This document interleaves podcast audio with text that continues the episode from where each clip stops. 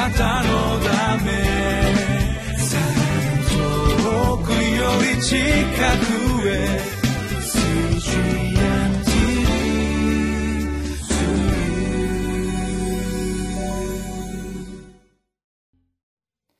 皆さんこんにちは。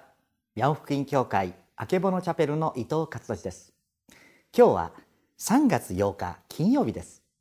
そして今日の聖書の箇所はヘブル人への手紙4章の12節から16節まで。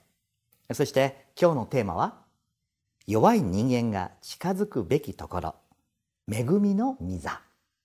今日は生きている神の言葉についてご一緒に見てまいりたいとそう思います。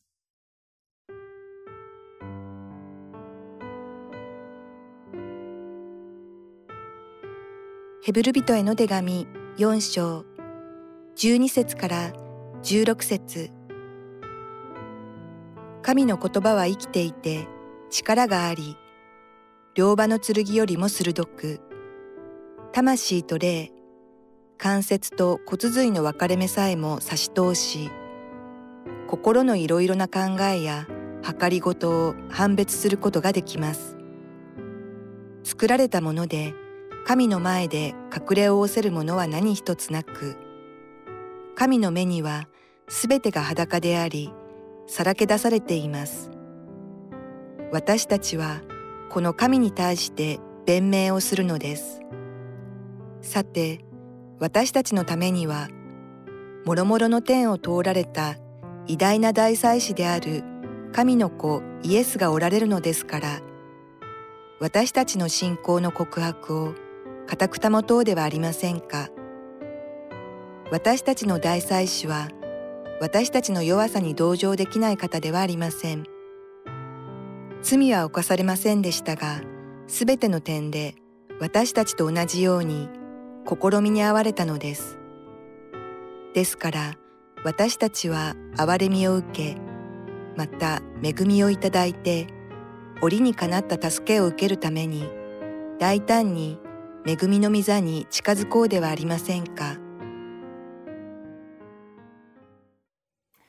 最初に今日の聖書箇所4章の12節を読みます神の言葉は生きていて力があり両刃の剣よりも鋭く魂と霊関節と骨髄の分かれ目さえも差し通し心のいろいろな考えや計りごとを判別することができますこの1枚めくりました「御言葉から」という中でここがこう説明されていますね。神の言葉が剣に例えられていますがこれは戦兵士が使う戦闘用の剣ではなく医師が幹部を切り取るのに使用する手術用のメスのことです。神の言葉は鋭く魂と霊、関節と骨髄の分かれ目さえも差し通します。と説明されています。実はこの関節と骨髄の分かれ目っていうのが出てきますが、それは分けるのが難しい部分なんだそうです。つまり、魂と霊というものもやはり分けることが難しいという意味で例えられているというわけなんですね。でそもそも魂と霊の関係っていうのは、実は氷山によく例えられます。まあ皆さんもご存知のようにですね、氷山は海上の上に見えているあの部分っていうのは全体の1割ほどなんですよね。そしてほとんどの部分が海中に沈んでいて見えないわけです。ですからまあ全体のほんの一部に過ぎないっていうことを例えて言うのに氷山の一角なんていう言い方をするわけですよね。で、このように見えている部分に相当している、それが実は魂なんです。そして沈んで見えない部分、これが霊の部分。というふうに、えー、言うことができます。で、見えているっていうのはどういうことかって言いますと、これは認識できるということなんです。つまり魂は認識が可能です。しかし、見えない部分というのは認識することができない。これが霊なんです。まあ、つまりですね、魂というのは、まあ、これは、あの、三つに表現できますね。知性、感情、意志。これらの三つのものを私たちも自分の知性、感情、意志を認識することできますよね。そうです。これは見える部分です。しかし、霊の領域ってのは私たちは実は自分の霊でも理解も認識もすることはできません。それを超えているのです。それが霊の領域です。で、このことをパウロは第一コリントの2章の9節で見たことも聞いたことも心に思い浮かんだこともないものと表現しています。そうです。当然見たことも聞いたこともないわけですし、思い浮かぶことさえできないレベル、それが霊の領域なんです。ですからそれは、御霊によって掲示されない限り、知り得ることができないと記されています。そうなんです。学んでも、勉強しても無理なんです。これは認識を超えた次元なんです。それが霊というものなんですね。そして、この霊こそが、実は、命の本体なんです。ちょうど見えない部分があの氷山の本体そのものであるように。まあ、霊って言いますとね、まあ、ここまで聞いてくると皆さん、次、つい考えてしまうのが、霊イコール幽霊。えー、私は幽霊じゃないしって。霊って言うとなんで日本人はすぐこう幽霊とくっついちゃうんでしょうね。つまり、霊に対する私たちは認識がないので、わからないものに対しては、何かちょっとこうですね、えー、えー、いろんなあ想像を巡らしてしまうというんでしょうかね。でも、そんなものではありません。聖書は語る霊とは一体何でしょうか霊とは神様が人間をご自身に似せて作られたその命の本質が霊です。プニューマです。鼻から吹き込まれたのが霊です。そう。私たちは神様に似せてこの霊的な存在として作られたのです。だからこそ命の本質なんですね。そしてイエス様がその交渉外3年間の中で語られた重要なお話のほとんどは、この霊の領域の話をなさったんです。でも、この認識不可能という、私たちの理解を超えた領域、霊の領域についてイエス様がお話になったので、まあ、群衆や立法学者はもちろんのことですけども、弟子たちさえも理解できなかったんです。そうです。これは知性をどんなに巡らしてもわかるものじゃないんです。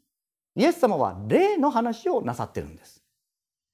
で、これは現代の私たちも同じです。精霊様によらなければ、実は聖書の言葉を本当に理解することはできないんです。なぜなら聖書の言葉の多くは、この霊の領域について語っているからなんですね。じゃあどうしたら私たち知ることができるんですか？それを理解することを助ける助け主が精霊様なんです。精霊様とは、それは予言や威厳を語らせたり、癒しや奇跡を見せたり、それが精霊様違います。助け主です。何を助けるんですか？伝道を助けるんですか？それでさえありません。もちろん全然違うとは言いません。でもイエス様があの最後の晩餐の中で精霊を助け主を送るとおっしゃった時のその理由をはっきりとおっしゃいました。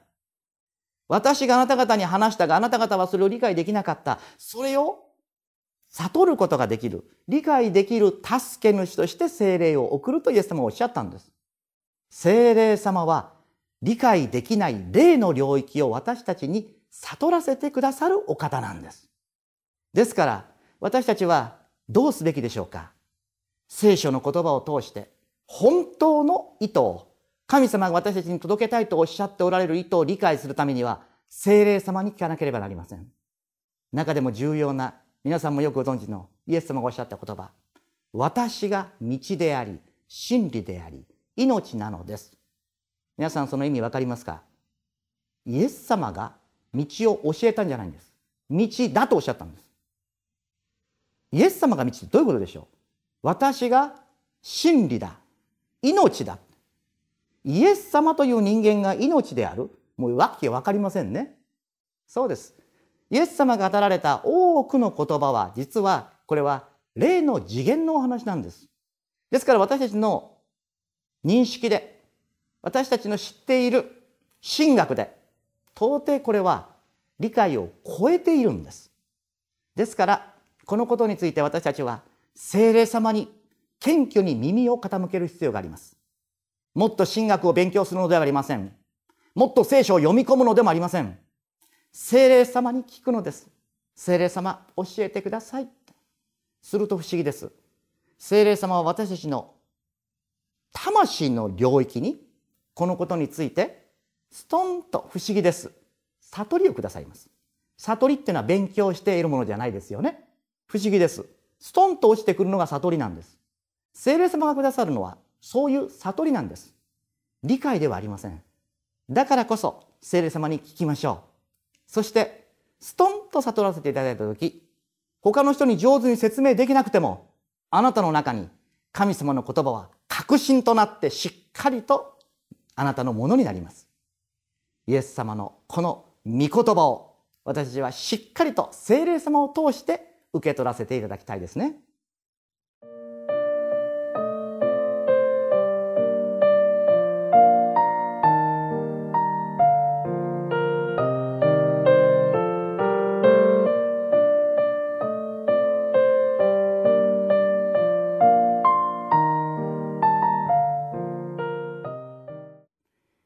私たちの理解を超えたこの霊の領域。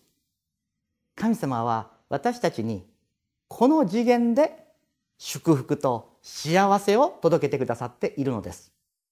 物質的なものだけではありません。単に情緒的なものだけでもありません。永遠の命とはまさにこの霊次元のそのもののことです。私たちはそこに生きるようにと招かれています。どうぞあなたも精霊様に聞いてください。